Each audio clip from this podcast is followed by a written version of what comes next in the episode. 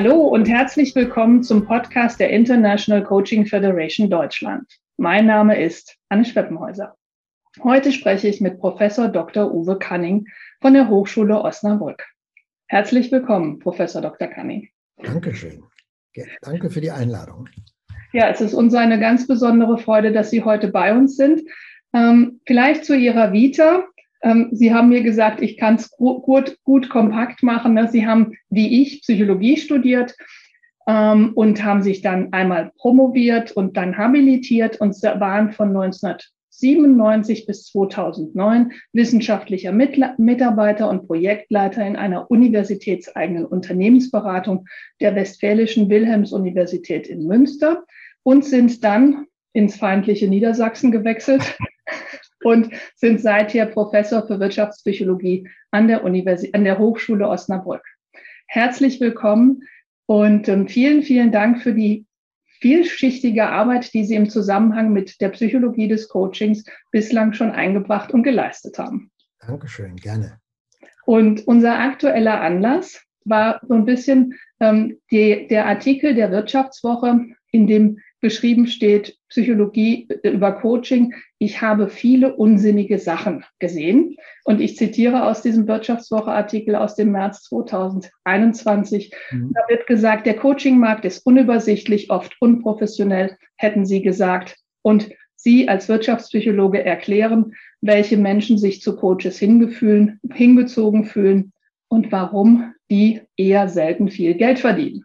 Und das ist der Anlass für unser Gespräch, weil dadurch vielleicht die eine oder andere Aufregung entstanden ist. Mhm. Ja, wie kommen Sie zu diesen Thesen?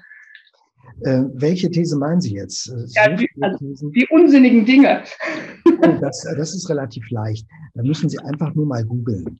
Also googeln Sie mal das Thema Coaching. Business Coaching ist nicht ganz so schlimm, aber die Grenzen sind sehr fließend. Äh, oder lesen Sie mal Bücher über Coaching. Sie werden welche gelesen haben. Natürlich werden Sie jetzt eher seriöse zitieren. Ich beschäftige mich ja neben meinem Schwerpunktthema Personaldiagnostik mit unseriösen Methoden oder zwielichtigen Methoden der Personalarbeit. Das interessiert mich besonders.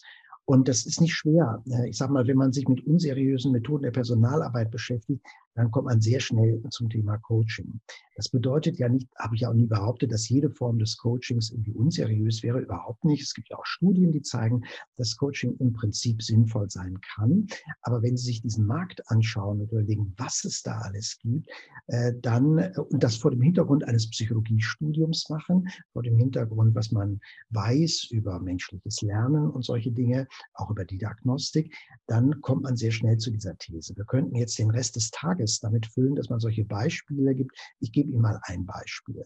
Ja. Äh, eine Methode, die darin besteht, dass ähm, äh, die Klienten, nenne ich sie jetzt mal, die Klienten beispielsweise ein ähm, ein Seil auf den Boden legen. Das ist an sich ja noch nicht mal so verkehrt. Und dieses Seil soll jetzt symbolisieren ihren Lebenslauf, auch nicht verkehrt. Dass man sagt, der Anfang des Seils ist deine Geburt, das Ende ist dann irgendwann der Tod. Stell dich mal irgendwo hier hin, wo meinst du, wo stehst du jetzt? Bis dahin würde ich sagen, okay, das ist irgendeine, irgendwie eine Simulation. Da kann man sagen, braucht man es, braucht man es nicht. Aber das ist jetzt erstmal nicht unseriös. Aber dann geht's los. Dann sagt man, welches Problem hast du denn? Dein Problem besteht jetzt vielleicht darin, dass du im beruflichen Leben nicht weiter weiterkommst. Ne? Du glaubst, es liegt daran, du bist zu wenig durchsetzungsstark. Und dann sagt man, okay, jetzt machen wir Folgendes. Jetzt gehst du mal mental, ich weiß nicht, wie man es macht, in eine Trance und du schwebst über das Seil. Und du schwebst zurück in die Geschichte deines Lebens. Und irgendwann intuitiv weißt du, wo ist die Ursache. Also scheint eine Ursache für die Persönlichkeit zu geben. Eine Ursache gibt es. Ne? Und dann schwebst du da ähm, runter oder nee, ich glaube, man bleibt sogar oben, das ist relativ egal, würde ich jetzt mal behaupten, aber du bleibst da an der Stelle und überlegst, was habe ich damals falsch gemacht. Ne? Und dann hatten sie vielleicht irgendwie auf dem Pausenhof, haben sich das äh, Brot wegnehmen lassen von einem älteren Schüler. Und dann sagt man, dann schwebst du jetzt nochmal drei Tage zurück und dann überlegst du dir, was ist deine Strategie, damit du dir das Pausenbrot nicht wegnehmen lässt. Ne? Du mhm. hast eine Strategie dir zurückgelegt, schwebst wieder zu dieser Situation am Pausenhof, machst das anders schwebst zurück zu deinem jetzigen Leben und das ganze Leben hat sich verändert. Also wer sowas ernsthaft in einem Buch, und das habe ich in einem Buch gefunden, also jetzt nicht genau bei den Inhalten, aber der Methode, und das geht noch viel verrückter, dass ich noch weiter zurückschweben kann in eine Zeit vor meiner Geburt, also in das Leben meiner Eltern, meiner Großeltern, oder um dem Ganzen noch eins aufzusetzen, dass ich sage, na ja, ich äh, habe vorher schon andere Leben gehabt. Vielleicht habe ich ja schon im 30-jährigen Krieg gelebt. Und da ist die Ursache für meine Unsicherheit, die ich heute habe. Also wer sowas ernsthaft den Leuten verkauft, äh, der, an dem ist die Aufklärung spurlos, äh, spurlos vorübergegangen. Und äh, das ist jetzt so ein, Thema, das ich vor kurzem ist mir das unter die Füße gekommen. Und äh, nur ein Beispiel. Ne? Sie können jetzt Schamanen-Coaching nehmen. Sie können aber auch Dinge, die nicht ganz so verrückt sind, aber auch mit hoher Wahrscheinlichkeit wirkungslos sind. Führungskräftetrainings mit Wölfen, Führungskräftetrainings mit Schafen nehmen, die auch unter Coaching laufen. Das sind jetzt nur mal so ein paar Beispiele, die mich veranlassen, dazu zu sagen, da ist äh, viel Merkwürdiges, Merkwürdiges auf dem Markt, was da angeboten wird. Und das sind jetzt, es gibt natürlich auch Dinge, die jetzt weniger dramatisch sind, die aber auch aus der Forschung kommen, fragwürdig sind. Denken Sie an viele Sachen aus dem neurolinguistischen Programmieren. Diese Vorstellung, dass man an der Blickrichtung eines Menschen irgendwelche Denkinhalte erkennen könnte oder Persönlichkeitsmerkmale ist in 80er Jahren empirisch schon widerlegt worden. Ähm, und so könnte man jetzt ganz lange weitermachen.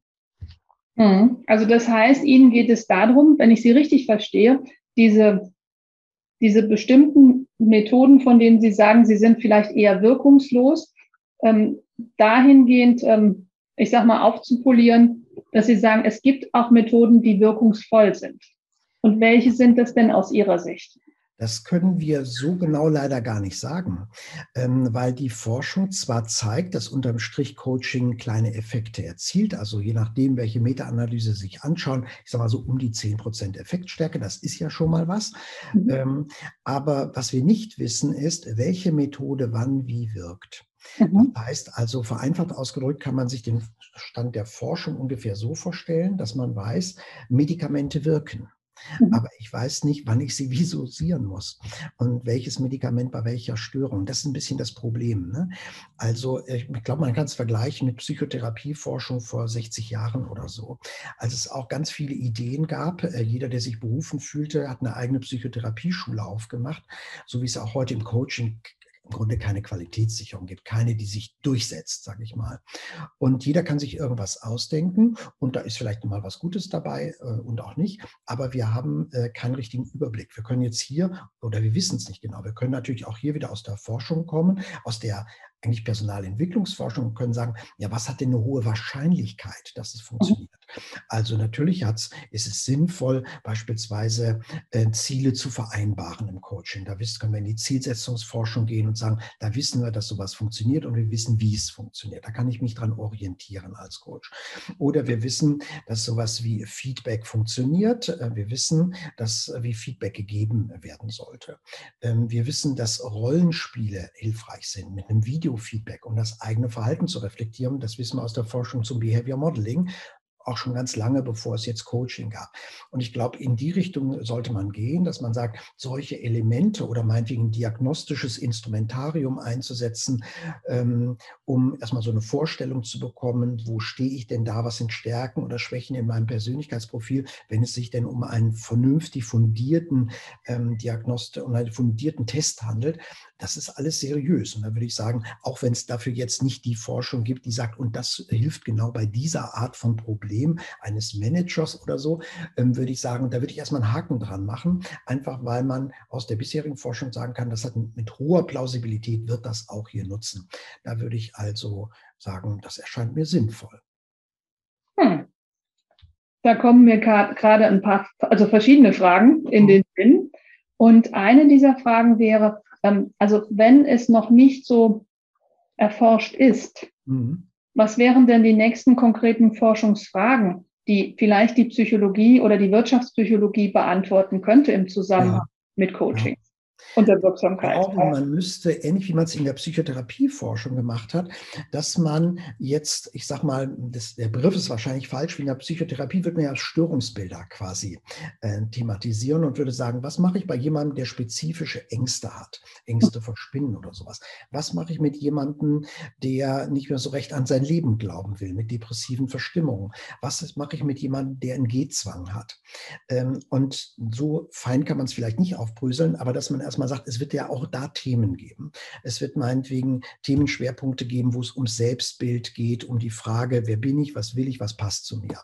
Oder es wird eher solche thematischen äh, Schwerpunkte geben, wo ich sage, das geht im Bereich der sozialen Kompetenzen. Das sind Menschen, die Schwierigkeiten haben in der Interaktion mit Kolleginnen, Kollegen, Vorgesetzten oder so. Und dann gibt es vielleicht noch ein drittes und ein viertes Feld. Ich glaube, das wäre hilfreich, das in solche Felder aufzuteilen und zu sagen, sind denn hier ganz bestimmte bestimmte Techniken, Methoden, die ich einsetze, sind die hier besonders effektiv? Das könnte mal so ein Schritt sein in die Richtung, damit man ähm, neben diesem ganz allgemeinen Effekt, dass man sagt, ja, irgendwie wirkt es, dass man dann auch mal differentialdiagnostisch quasi an die Sache rangehen kann und sagen, ja, wenn wir mehr verstehen, was wie wirkt, dann können auch die Effektstärken deutlich größer sein. Ne? Das ist so wie hm, Aspirin zu geben, wenn jemand Schmerzen hat, ist erstmal nicht verkehrt. Aber es wäre natürlich viel besser zu verstehen, warum hat er die Schmerzen, um dann zu sagen, hier ist Aspirin gut und bei einem anderen ähm, Punkt ist ein anderes Medikament oder eine andere Behandlung viel langfristig viel besser. Ich glaube, das ist ein wichtiger Punkt. Hm. Ja, vielen Dank für die Anregung. Was ich mich gerade frage, welche Auswirkungen hätte das denn auf die Ausbildung von Coaches, wenn es diese Forschung schon gäbe oder das, was an Forschung schon da ist, dort einfließt? Ich würde mir wünschen, dass äh, eine Coaching-Ausbildung sich an solchen Erkenntnissen orientiert. Also ähm, ich will nicht so weit gehen zu sagen, man muss unbedingt Psychologie studiert haben, um ein guter Coach zu sein. Allerdings glaube ich, dass das die beste Basis dafür ist, ins Coaching einzusteigen, einfach weil man sich in diesem Studium sehr grundlegend mit menschlichem Verhalten beschäftigt. Alle Themen, die ich sage mal im Coaching auftauchen können, sind ja auch Gegenstand der Psychologie. Lernen, Ängste, Selbstbild und solche Diagnostik, ähm, Intervention, Evaluation, das sind alles Themen, die im normalen Psychologiestudium vorkommen vorkommen. Von daher glaube ich, dass das eine sehr gute Basis ist für den Coaching-Beruf. Ähm, und ich würde mir wünschen, dass in einer Coaching-Ausbildung psychologische Elemente die Basis bieten. Also auch wenn jetzt jemand als Quereinsteiger in ein solches Berufsfeld reinkommt, dass man sagt, Mensch, man muss erstmal grundlegendes Wissen in dem Bereich haben. Wie lernt der Mensch? Ähm, bis hin zu, wenn Sie sich jetzt Ankern in NLP anschauen, wenn Sie wissen, wie klassisches Konditionieren funktioniert, wissen Sie, Ankern kann nicht funktionieren.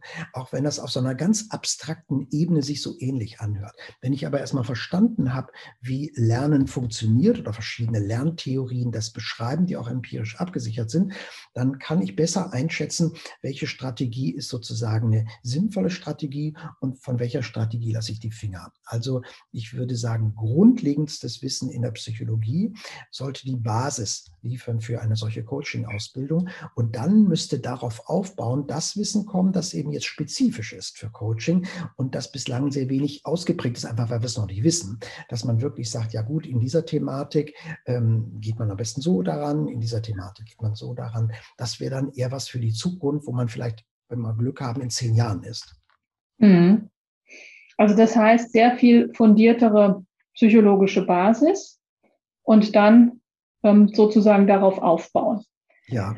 Ja. Wenn ich jetzt mal als Verbandsvertreterin spreche und diesen Satz ähm, quasi ähm, auf mich wirken lasse und auf die Zuhörer, die wir haben werden, dann formulieren Sie ja, dass Sie damit, also mit diesem, mit dieser Aussage, die quasi die Spreu vom Weizen trennen. Und mhm. ich müsste dann mal die Statistik bemühen, ne, wie viel von unseren Verbandsmitgliedern da tatsächlich betroffen sind. Ja. Was empfehlen Sie hier? naja, ich behaupte ja nicht, ich sage ja nicht, dass man Psychologie studieren muss. Ne? Ähm, ich glaube aber, so eine Basisausbildung, die kann man ja auch später noch machen, egal was ich gemacht habe, auch wenn ich jetzt schon seit Jahren in diesem im Bereich arbeite.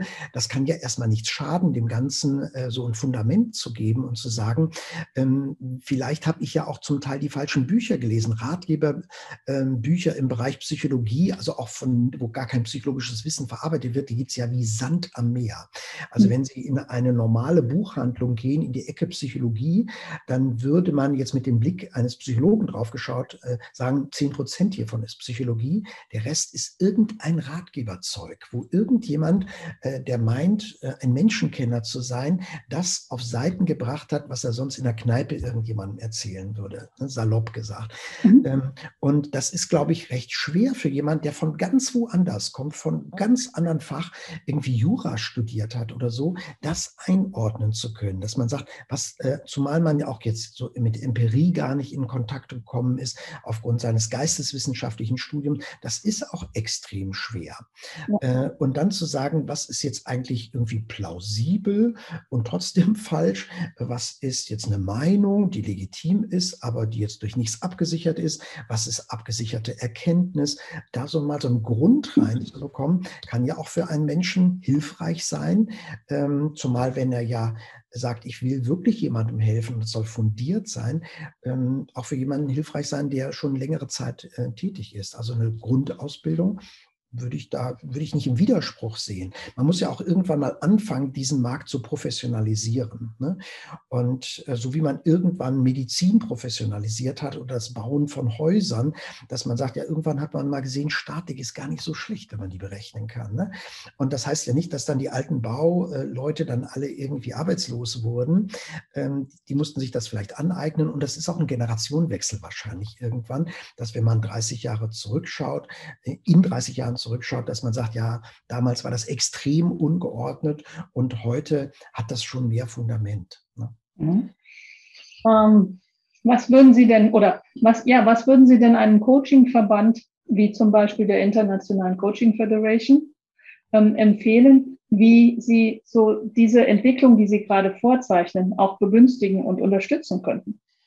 Ja, also ich glaube, hilfreich wäre es, äh, wenn Sie äh, das, die Forschung unterstützen können. Das kann ich mir gut vorstellen, weil Sie sind ja an der Quelle. Mhm. Äh, Sie haben ja Kontakte zu ganz vielen Menschen, die so etwas machen und die dazu zu bewegen, anonym an solchen Studien teilzunehmen. Das, glaube ich, ist ein großer Gewinn, weil das ist bestimmt für Forscher, die da jetzt aktiv in dem Bereich tätig sind, gar nicht so leicht, solche Kontakte zu finden, weil viele ja auch was zu verlieren haben. Ich weiß, wir haben mal vor Jahren eine Studie Studie gemacht zu ähm, solchen Online, äh, nicht zu Online-Trainings, zu äh, Outdoor-Trainings. Mhm. Und ich hatte damals eine Mitarbeiterin, die wollte promovieren zu dem Thema. Das ist nicht zustande gekommen, weil wir einfach niemanden gefunden haben, der da mitmachen wollte, weil, glaube ich, die Outdoor-Trainer nicht ganz zu Unrecht äh, fürchteten, dass sie fast nur verlieren können. Ähm, mhm. Selbst große Unternehmen, die ähm, solche Trainings, Outdoor-Trainings einsetzen, wollten nicht kooperieren. Die hatten dann wieder Angst, dass irgendwann rauskommt, dass die in den letzten Jahren 200.000 Euro in den Sand gesetzt haben. Wenn da jetzt rauskommt, naja, außer ein schönes Gefühl, ist da nichts übrig geblieben. Also ich glaube, das ist eine gute Unterstützung eines solchen Verbandes, wenn man sagt, wir sind offen dafür, und das kann ja auch ein Qualitätssiegel sein, dass man sagt, ähm, so grenzen sich Mediziner von Heilpraktikern ab, dass man sagt, wir orientieren uns an Forschung, wir sind offen dafür, ohne eine einzelne Person bloßzustellen, aber wir unterstützen das, weil wir selbst dieses Thema vorantreiben wollen wollen. Auch wir haben an uns selbst den Anspruch, unser Verhalten besser abzusichern, unsere Strategien abzusichern. Und die Forschung hilft uns dann hoffentlich dabei, zu entscheiden, wann rennen wir in welche Richtung. Mhm. Ich kann mich entsinnen, die, Ihre Kollegin, die Frau Möller aus, ähm, aus Kassel. aus Kassel hat mal bei einer Tagung gesagt, und da haben wir eine Meta-Analyse gemacht und leider ist das rausgekommen, was wir nicht erwartet haben. Aber und hat es einfach so auch sehr pointiert formuliert, dass aus dem Menschenverstand vielleicht das hätte rauskommen können und da sich auch wirklich immer wieder und auch immer wieder zu prüfen. Ja, das stimmt. Und das passiert Ihnen, wenn Sie in der empirischen Forschung in der Psychologie tätig sind, ganz, ganz oft. Also ich habe äh, unfassbar viele Bachelor- und Diplomarbeiten betreut, die sind immer empirisch in der Psychologie. Und natürlich hat man immer Hypothesen. Das sind hunderte von Studien im Laufe dieser vielen Jahre gewesen. Und ganz, ganz oft werden die Hypothesen nicht bestätigt. Ne? Und das ist natürlich auch nicht schön. Ich sage dann mal spaßeshalber, in meinem nächsten Leben werde ich Philosoph. Dann sind alle meine Theorien richtig und alle meine Hypothesen stimmen, weil ich eigentlich nur gut argumentieren muss und dicke Bücher schreibe. Ne? Ähm, und das ist in der empirischen Wissenschaft leider nicht so. Aber so ist dann mal das Leben. Und dann muss man sagen, okay, das ist vielleicht eine Sackgasse gewesen. Und dann müssen wir woanders was suchen. Ne? Mhm. Was mich noch interessiert, was empfehlen Sie denn den Coaches in Deutschland, die ja auf diesem Coaching-Markt aktiv sind, ähm, was so die zukünftigen Schritte der Professionalisierung sein könnten? Das ist natürlich sehr schwer, weil ähm, das Feld ja extrem heterogen ist. Ne? Also wenn Sie jetzt solche Leute nehmen, wie ich die eben angesprochen haben, die so aus der Esoterik kommen, hm. äh, das, die Seele werden Sie ja nicht mehr retten. Ne? Also denen werden Sie jetzt nicht erzählen können, du musst irgendwie ein vernünftiges äh, Fundament da reinlegen, du musst mal deine eigene Urteilsbildung äh, sozusagen kritisch reflektieren und vielleicht guckst du mal, wie Lernen funktioniert oder so. Die Leute werden Sie ja nicht erreichen. Mhm. Und ähm, ich glaube, es gibt extrem viele Menschen, auch das wäre ja schon mal spannend, das genau mal zu analysieren, was machen die da genau eigentlich? Ähm, viele Menschen, die man eigentlich gar nicht erreichen kann, sondern die aus einer Heilpraktiker-Ecke, äh, aus, ich weiß es nicht, woher sie kommen, aus irgendeiner Ecke kommen und die sagen, das ist völlig in Ordnung so. Für mich ist das so eine Art Lebensentwurf. Vielleicht ist es sogar wie eine Ersatzreligion, was ich da mache. Ich glaube zu verstehen, wie der Mensch funktioniert und ich setze diese Methoden ein und ich bin erfolgreich damit im Sinne von, ich kann zumindest drei Tage im Monat davon leben, von meinen Einnahmen, neben dem anderen, was ich sonst noch mache, um meinen Lebensunterhalt zu verdienen. Ich glaube, da kann man gar nichts machen. Die wird es immer geben, solange es jetzt nicht irgendwelche staatlichen Reglementierungen gäbe, das ist ja überhaupt nicht in Sicht, wird es diese Leute immer geben, einfach weil es irgendwie Menschen anzieht, offenbar. Mhm. Ähm, auch diese, ich glaube auch so ein bisschen diese, diese machtvolle Position, die man hat. Ich bin jetzt Expertin, Experte für irgendetwas. Ich kann einen Menschen begleiten auf dem Weg. Auch sicherlich ein Grund, warum viele Menschen Heilpraktiker werden, die jetzt aber gar nicht die, eben nicht die Ausbildung hätten, um jetzt Medizin zu studieren beispielsweise. Also ich glaube, bei denen ist, äh, da müssen wir nicht drüber reden, die werden wir nicht erreichen können. Und ich vermute, dass das die große Mehrheit ist, dass die wir nicht erreichen können. Mhm. Und bei den anderen eigentlich so ein bisschen, wie wir es eben schon gesagt haben, dass man sagt, wir müssen irgendwann mal anfangen und sagen, wir bieten jetzt so eine Art Basisausbildung an. Und für die älteren Mitglieder eines solchen Verbandes ist das eine schöne freiwillige Geschichte, aber irgendwann sagen wir, und ab einem bestimmten Datum ähm, müssen alle, die dann jetzt neu zu uns kommen, man will die Alten ja auch nicht verlieren oder vergraulen, ähm, die jetzt neu zu uns kommen, da ist das halt verpflichtend, dass man hier solch eine Schulung durchläuft. Und das ist dann auch wichtig, damit man dann ihr Zertifikat oder so hat, damit ich sagen kann, ich gehöre zu diesem Verband.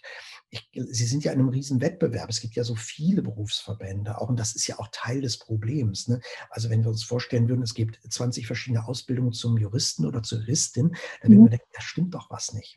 Also die, die, sind ja erstmal in einem Wettbewerb untereinander und ich würde wir wünschen und ich glaube, das kann auch so sein, dass man darüber einen Marktvorteil äh, bekommt. Ne? Dass man sagt, also es gibt hier Kriterien und diese Kriterien orientieren sich eben an der Psychologie jetzt als Basiswissenschaft mhm. Es erscheint mir die sinnvollste Basiswissenschaft zu sein. Ähm, und das bedeutet, das und das und das muss man gemacht haben, um so einen Qualitätsgrund reinzubekommen. Und dadurch grenzen wir uns von konkurrierenden Berufsverbänden ab. Hm. Das klingt spannend. Das würde ich dann auch mal ne, mitnehmen und das mit meinen Kollegen auch diskutieren. Mhm. Und ich denke, auch in diesem Sinne ist so unser Podcast einfach auch so ein Denkanstoß aus mhm. Einer sehr pointierten psychologischen Ecke. Gibt es mhm. denn noch irgendwas, was Sie unseren Hörern gerne jetzt auf den Weg noch mitgeben möchten? Oh, das ist jetzt äh, schwierig. Ach nee, so spontan würde ich denken, also ich glaube, das ist aber in unserem Gespräch auch deutlich geworden schon. Es geht nicht generell gegen Coaching. Ich glaube, ähm, ich werde ja auch immer zitiert mit der Kritik. Das ist ja sozusagen, deshalb werde ich auch immer eingeladen. Ähm, das bedeutet nicht, das sage ich auch in der Vorlesung so, ich glaube, dass Coaching ein hohes Potenzial in sich trägt. Das kann eigentlich nicht verkehrt sein, sich mit jemandem eins zu eins zusammenzusetzen, über ähm, Problemsituationen zu sprechen und Lösungen zu finden, Anregungen zu geben. Vom Grundsatz her denke ich, dass äh, da steckt viel mehr Kraft drin als in einem normalen Training, das ich mhm. durchführe. Ähm, das Problem ist halt, ähm, die Spreu vom Weizen zu trennen. Und das ist die große Herausforderung, glaube ich, äh, für die nächsten Jahre, sich mhm. da zu etablieren. Und das ist nicht leicht. Ja, ja. ja dann sage ich an dieser Stelle vielen, vielen herzlichen Dank für Ihre Einsichten und für Ihre Erkenntnisse und auch für die Punkte, die vielleicht noch ein bisschen zum Nachschärfen und zum Pointieren sind. Und ähm, wenn unsere Zuhörerinnen und Zuhörer ähm, weitere Informationen bekommen wollen, dann finden Sie das auf der Hochschulseite von der Universität, von der Hochschule Osnabrück. Ich will immer Universität sagen, weil ich auch selber studiert habe. Ja. Und ähm, von daher vielen, vielen herzlichen Dank für Ihre Zeit und für die Offenheit, mit der Sie mit mir dieses Thema besprochen haben. Dankeschön. Dankeschön. Dankeschön.